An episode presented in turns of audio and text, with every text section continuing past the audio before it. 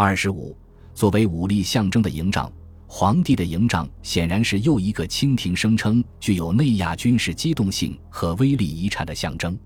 在一七五一年乾隆南巡中，基本上是轮流使用两套宿营设施，它们由数以百计的巨幅布料组成，用以搭建大城、蒙古包和各种其他的帐篷和临时性的设施。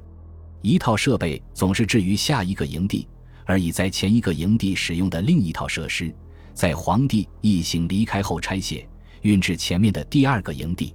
这一交替前进运送设备的方法，确保了皇帝宿营地一直处于搭建完成状态。皇帝一行每天行程结束抵达时就可以使用。在巡行队伍开拔之后，总理行营处和向导处就开始履行白天的职责。最重要的是为皇帝队伍的到达准备宿营地，并维持清军的纪律和秩序。当皇帝一行抵达指定的宿营地，总理行营大臣就鸣锣提醒有关服务人员立即清空宿营地或是行营的警戒区域。晚上，总理行营大臣分派官员检查作为护从的每一支亲军队伍，要上报并处分那些擅离岗位的兵丁。每日营地拆卸和物资设备运输的方案，也直接沿用军事扎营标准。内务府人员和亲军负责皇帝的辎重和装备，最先出发。接下来是晚上宿营的设备。同行的是负责搭建的三名参领和三班护军，来自上寺院的十名护卫以及八名披甲负责看管卢克特及所有的驮载辎重。诸王以下的人员，只有在这些装载车队离开前一宿营地之后才能出发，禁止护从人员超前或滞后。在圣驾抵达当日宿营地之前，护军统领和营总指挥一名武备院院卿、一些工部官员以及三名参领和八十名护军，搭建组成皇帝宿营地核心的御卧、蒙古包和临时性帐篷。这一核心划分为四个嵌套区域。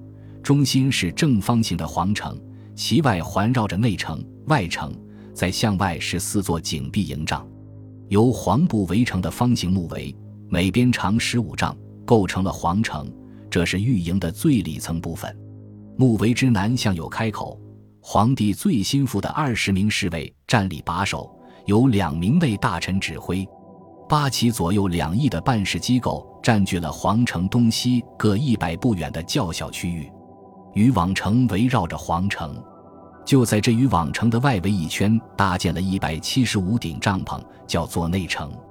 内城的三个入口，渔网城南、东西三个方向，以两面金龙旗为标志。每个门分派上三旗的两班护军把守，每班由一名参领和一名护军小以及十名护军组成，总计有七十二名护军把守通向内城的入口。内城向外二十丈远，是由二百五十四顶帐篷组成的又一圆圈。这两层同心帐篷圆圈形成了被称作外城的安全警戒线。外营的东南西北四个方向有入口，有两面金色的飞虎旗为标志。两班声望较低的下五旗护军在每个入口处站立警卫，另外四队在东北和西南位置，作为北面入口队伍的补充。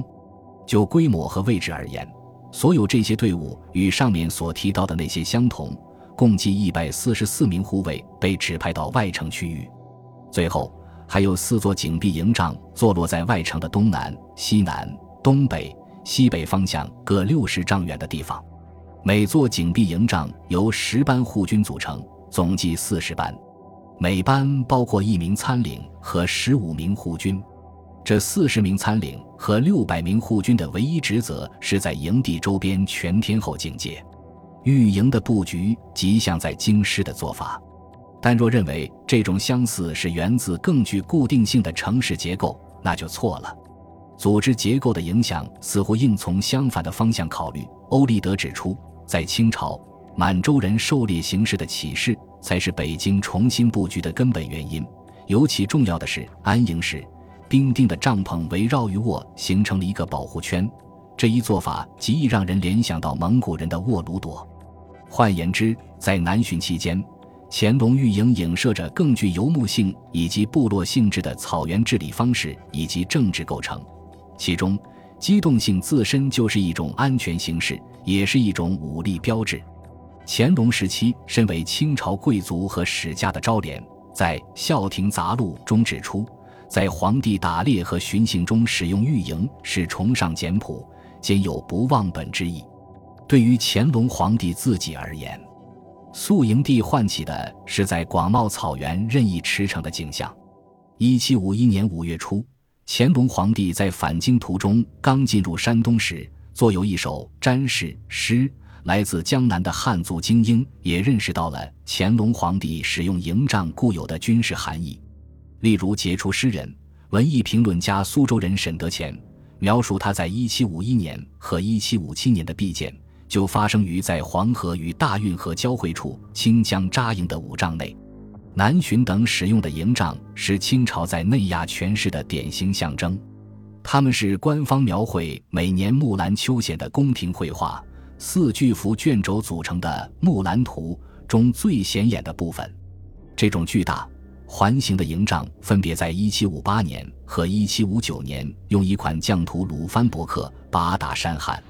他们也是一组共十六幅所组成的名为《平定伊犁回部战图》的画作所着意突出的。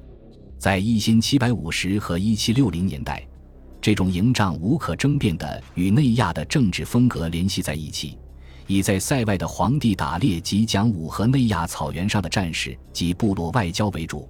当然，营帐不是乾隆皇帝仅有的住宿形式，他也可以住在固定的行宫中。一七五零年代末和一七六零年代建造了越来越多的行宫，乾隆皇帝也经常在行宫居住。但是这并没有排除在江南使用营帐，毕竟即使最精心建造的行宫也容纳不了乾隆皇帝两三千随从。例如，在五个已修建了行宫以供过夜的地方，还要为了皇帝随从，共计额外需要一千一百顶帐篷。一七五六年。富裕盐商在扬州天宁寺附近建造了一座行宫，位于城墙的北面，紧邻城墙，为乾隆第二次南巡做准备。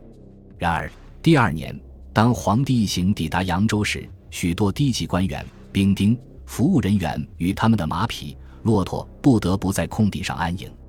一七六二年和一七六五年，乾隆第三、第四次南巡，军机处官员、其他京卿以及地方大员护驾时。也经常住在帐篷中。知名的史家、诗人赵翼，一七五六年时正担任军机张京。他后来回忆，这种安排所提供的工作条件不怎么理想。戎帐中无几案，率伏地起草，或以奏事黄匣作书案而悬腕书之。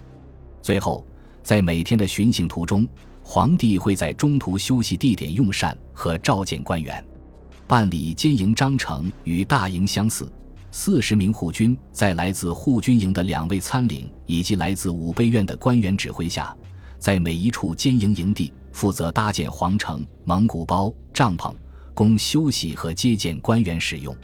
一七五五年，乾隆皇帝颁布新的章程，规定负责监营的这些护军至少一半专门从蒙古八旗中挑选，而且甚至当在一些监营修建了永久性的建筑。官方的章程仍然特别要求在所有监营使用皇城和蒙古包。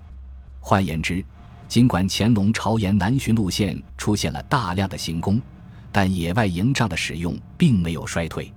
即便在长江三角洲人口最稠密、汉人占优势的城市地区，乾隆皇帝坚持继续使用营帐和蒙古包，这些由满洲和蒙古旗人监管。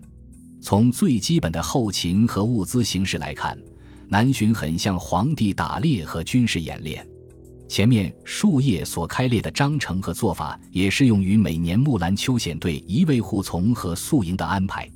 第二章已经谈及巡行与狩猎多有重叠之处，并非互不相容。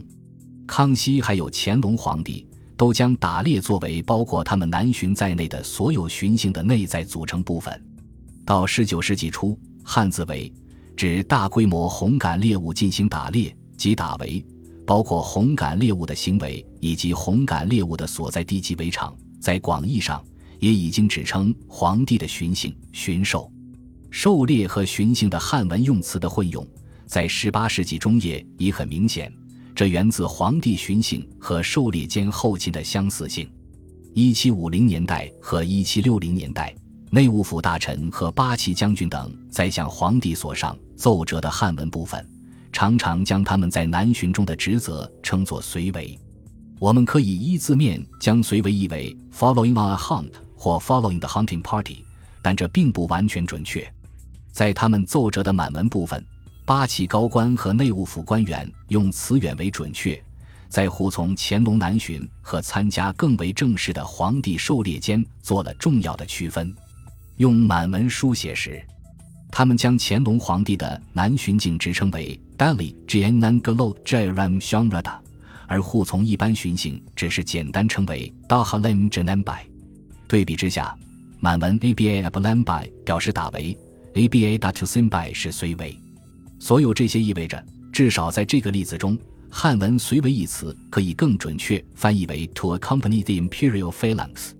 不论人们如何翻译该短语，它应带有军事的含义，显示出对于参加皇帝巡行的经营八旗来说，依旧暗指军事动员的传统。这样译才算完美。很显然，南巡与皇帝狩猎不完全等同。然而，从后勤的角度，皇帝巡幸和狩猎相似，南巡使得清廷重建了一个在马背之上和营帐之中更具机动性的朝廷。他们也让人联想到由乾隆家产是统治机构的杰出成员所主导的季节性迁移和军事演练的尚武传统。就此而言，在长江三角洲地区大张旗鼓的以移动的朝廷出现，也是用一种微妙的方式提醒所有的人。江南只是在一个幅员辽阔的多民族的帝国进行踏勘、考察、规划和住房的一个部分而已。本集播放完毕，感谢您的收听，喜欢请订阅加关注，主页有更多精彩内容。